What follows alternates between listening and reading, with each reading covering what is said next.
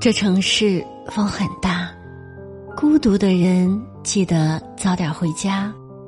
这里是枕边静听，我是宁茶。每晚我在海的这一边，用声音为您带去一丝温暖。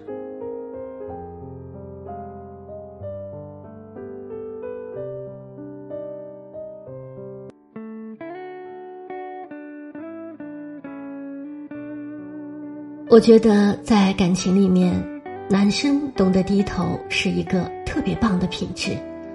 但是我觉得女生我们要明白的是，我们最终的目的是要让他们知道为什么要低头，他到底做不好的本质是在哪里，而不是说只是为了让他低头而低头。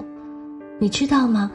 就我们吵架的目的是为了能够更好的在一起，那我们。为什么不能够把这个问题说出来，然后我们一起去解决呢？为什么我们一定要去靠猜对方在想什么，去玩那种文字游戏才能够证明你是真的爱我呢？我之前看过一句毒鸡汤，他就说女生一定要不断的做，然后不停的去试探男生，可要搞清楚，我们找的是对象，而不是一个爹，你知道吗？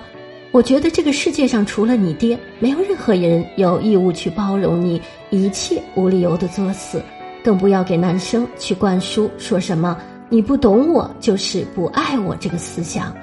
你想，你爸跟你相处了几十年，都不一定真的了解你，更何况是他了。